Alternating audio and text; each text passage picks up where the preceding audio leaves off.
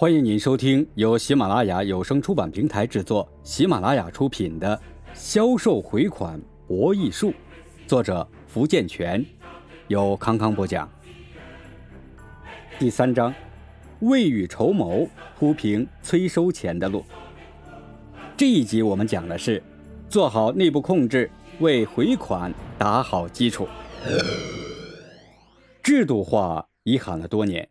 有不少企业仍不能真正领会、认真贯彻，有些企业的应收账款简直是一本糊涂账。自己到底有多少应收款？哪些是今年的？哪些是去年的？哪些是可能追回？哪些是死账呆账？不仅企业负责人说不清楚，财务经理也说不清楚，或者说是不愿说清楚、不敢说清楚，到了无法面对的程度。一些财务不健全的老板说起放账，更是一脸的无奈，一肚子苦水，一抽屉欠条。放账的业务员一走了之，不知踪迹。派小侄外甥要账吧，要回仨和他俩枣的，也肉包子打狗，一去不回。更多的账还是因为自己贪大喜功，盲目冒进，迫于情面自己放出去的，又能怪谁呢？销售人员李庆所在的西源实业有限公司是河南省一家油漆生产企业。经过几年的发展，企业不断发展壮大，年销售额也达到了两百多万。在工作过程中，老李积攒了很多客户，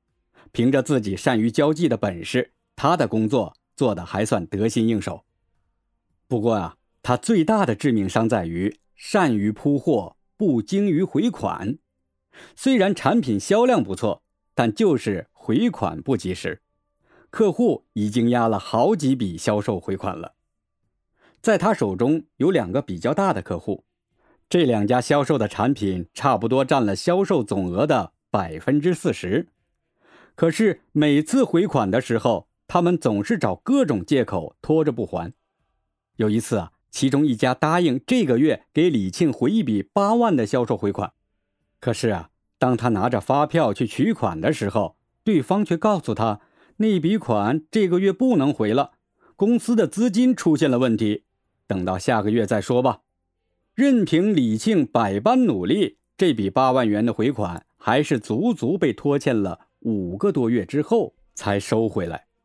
而此时，这家客户又压了更大的一笔回款在手中。从上面的例子中。我们可以看到，销售人员老李平时只把心思放在铺货上，而对回款却是不顾不管，或者说并没有进行严格的管理和控制。真的到了清收欠款的时候，又如何能够取得令人满意的结果呢？所以，要想让回款变得简单起来，必须时刻关注它，并从一开始就做好回款的内部控制是非常关键的。可以说，我们也要看到，在当今很多的企业中，大部分都还没有建立应有的回款内部控制系统，也很少有销售人员对其产生足够的重视。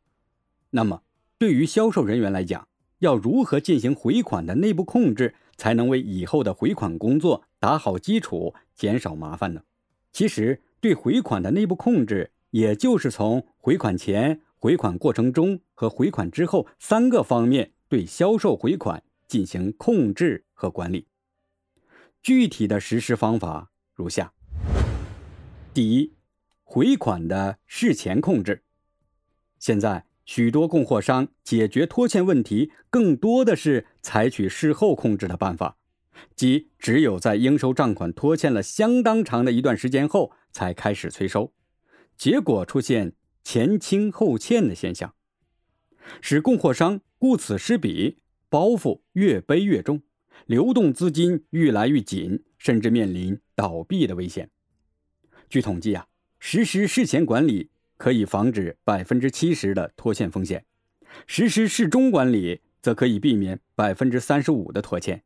实施事后管理可以挽回百分之四十一的拖欠损失。实施全面控制，可以减少百分之八十的呆账和坏账。从以上统计资料可以看出，大部分风险是在交货前控制不当造成的。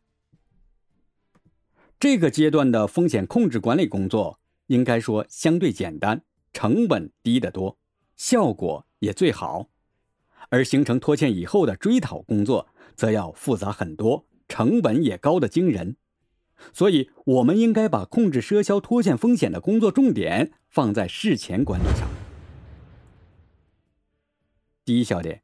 事前对零售客户进行信用调查。为了尽量降低货款风险，营销员有必要在赊销前对零售客户进行资信调查和信用等级的评估。对零售客户实施资信评估，一方面可以淘汰那些信用不佳的零售客户，另一方面也便于为零售客户设定一个信用限度，从而保证货款的安全回收。赊销前认真进行零售客户资信调查和信用等级评估是十分必要的，但多数供货商往往忽略了这个环节。由于零售客户信息的收集、整理和分析没有销售任务那么迫切，供货商对于潜在零售客户往往事先没有做全面的了解，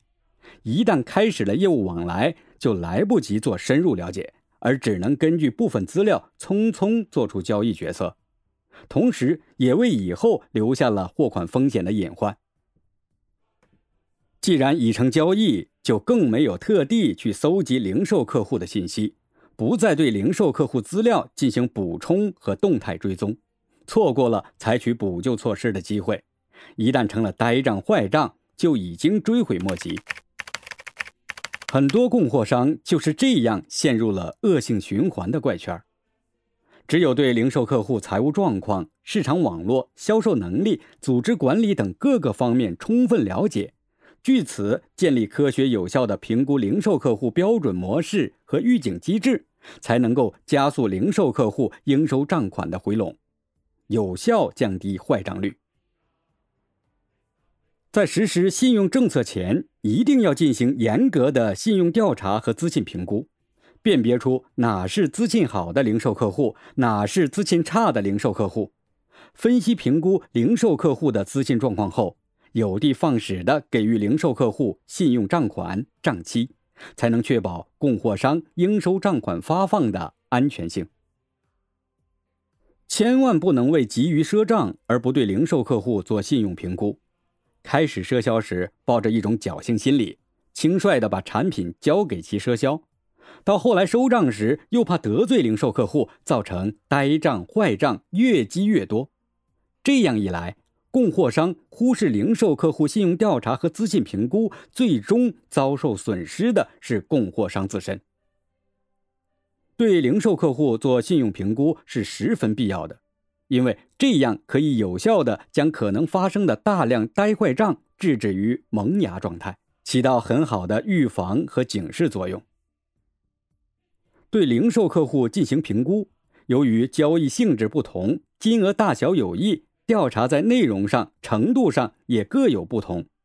评估的内容主要包括零售客户的经营状况、零售客户的财务状况、负责人的个人资料。划分零售客户的信用等级，制定相应政策。第二小点，制定鼓励零售客户积极回款的政策。供货商要制定刺激零售客户积极回款的政策。一般的做法是确定一个结算日，供货商要制定相应的销售奖励政策，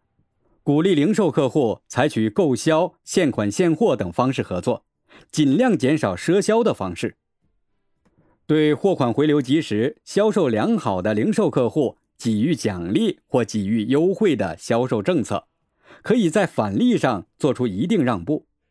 或是在售后服务方面提供特别优惠，刺激零售客户付款的积极性，加快货款的回笼。第三小点，注意赊销的技巧，减小货款风险。在市场竞争十分激烈的情况下，赊销是很难避免的。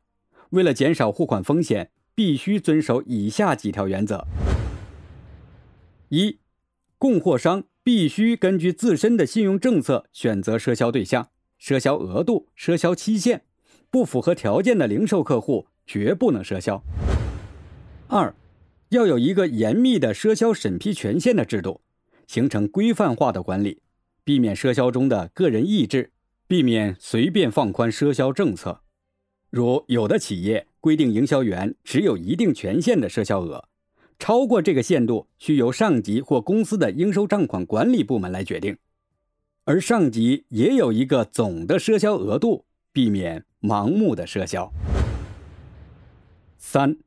对于新零售客户，赊销额度要小，赊销期限要短。四，小批量分期结账。实行小批量多品种优惠促销现结账的形式，要比大批量少品种高利润月结账的赊销更为稳妥。尤其对中小型零售客户，此方法更为适用。第二，回款的适中控制。第一小点，建立动态的资信评审和账款跟踪管理体系。要确保供货商应收款有效收回，就必须建立动态的零售客户资信评审机制和账款跟踪管理体系。这样不仅能保障供货商及时了解每个零售客户的资信走向，辨别出高价值、高资信的零售客户，还能确保供货商信用政策的实施更加合理有效，更可以确保供货商坏账损失率降至最低。使供货商的业务顺利快速的开展。对零售客户的信用管理要采取动态的管理办法，即每隔一定时间，根据前期合作情况，对零售客户的信用情况做重新判定。不仅仅在选择新零售客户时才执行，对以往发放信用政策的老零售客户也要实时关注，因为零售客户的信用是不断变化的。如果不对零售客户的信用状况进行动态评价，并根据评价结果及时调整销售政策，就可能由于没有对信用上升的零售客户采取宽松的政策而导致零售客户不满，也可能由于没有发现零售客户信用下降而导致货款回收困难。零售客户的资信评审是个动态长期的过程。账款追踪分析和账龄分析又是其中的重要环节，应做到月评、季检和年审，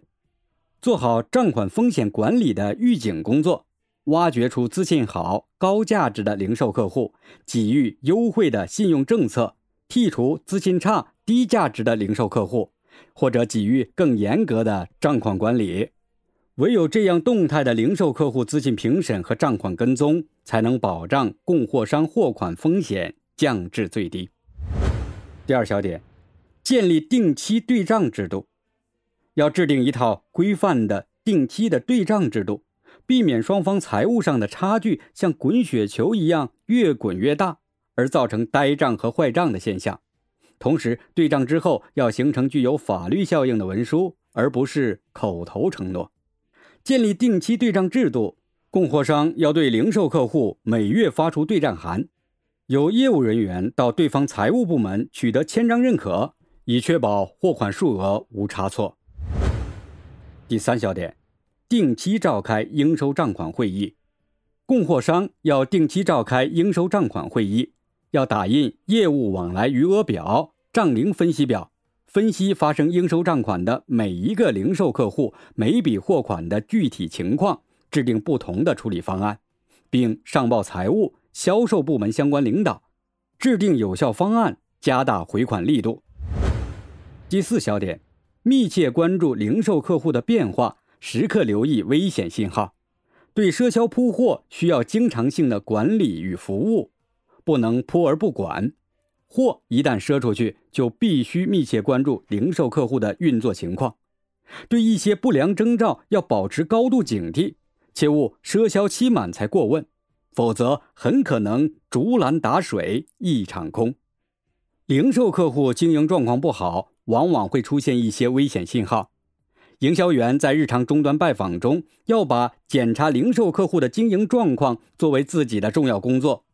由于货款风险的发生前必然会出现一些征兆，所以应密切观察，努力去发现这些危险信号，这对货款安全有警示作用。然后依此迅速采取行动，可以有效减少零售客户给自己带来的经营风险。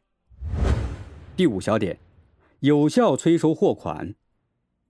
在销售产品的过程中，营销员不可避免的要碰到催收终端货款的问题，而终端货款的回收，直接关系到供货商利润的实现。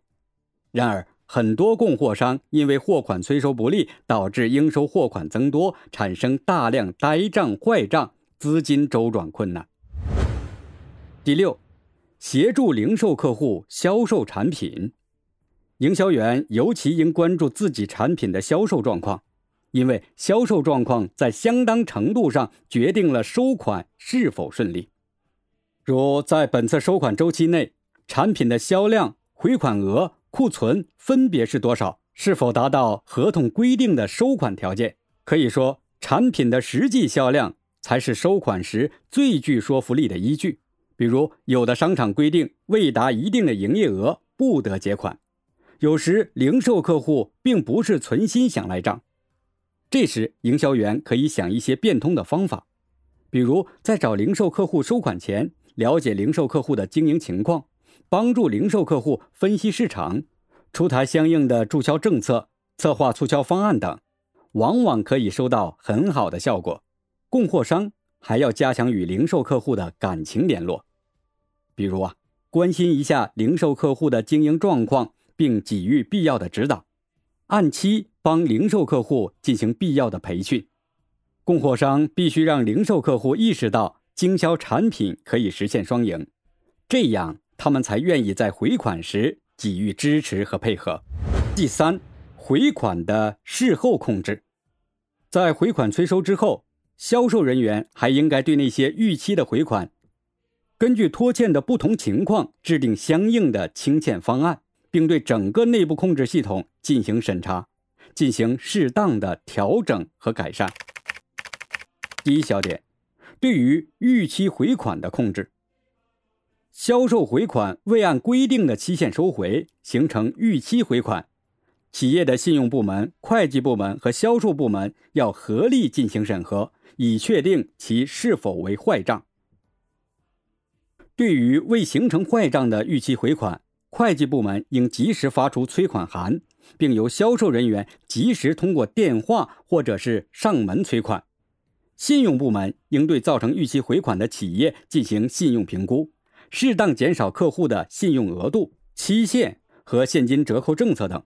并做好监督工作。而对于已形成坏账的逾期回款，企业应对造成坏账的原因进行调查，明确相关的责任人、责任部门，并作出相应的处罚，进行备案。同时，信用部门要取消形成坏账的客户信用额度，断绝相互之间的交易。第二小点。对内部控制系统的审查，每隔一段时间，企业应对自身的内部控制系统进行审查和评估，对薄弱的环节进行补充和完善，保证在以后的工作中能够更有效地执行内部控制的职能。企业的销售回款内部控制系统可以在一定程度上解决销售回款难收的问题。为了保证这种内部控制更加有效的实行。企业一定要处理好信用管理部门、会计部门和销售部门三者的关系，使他们能够通力合作，共同努力。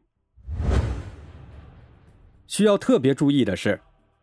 企业还应在人员培养、成本控制等多方面实施措施，以保证销售回款内部控制的顺利实施。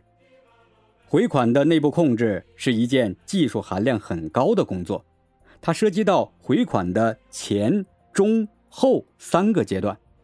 只有销售人员做好其中每一个阶段的工作，才可能从最大程度上减少回款问题的产生。因此，销售人员应该重视回款的内部控制管理，把它放在销售过程重中之重的地位来对待。听众朋友，本集播讲完毕，感谢您的收听。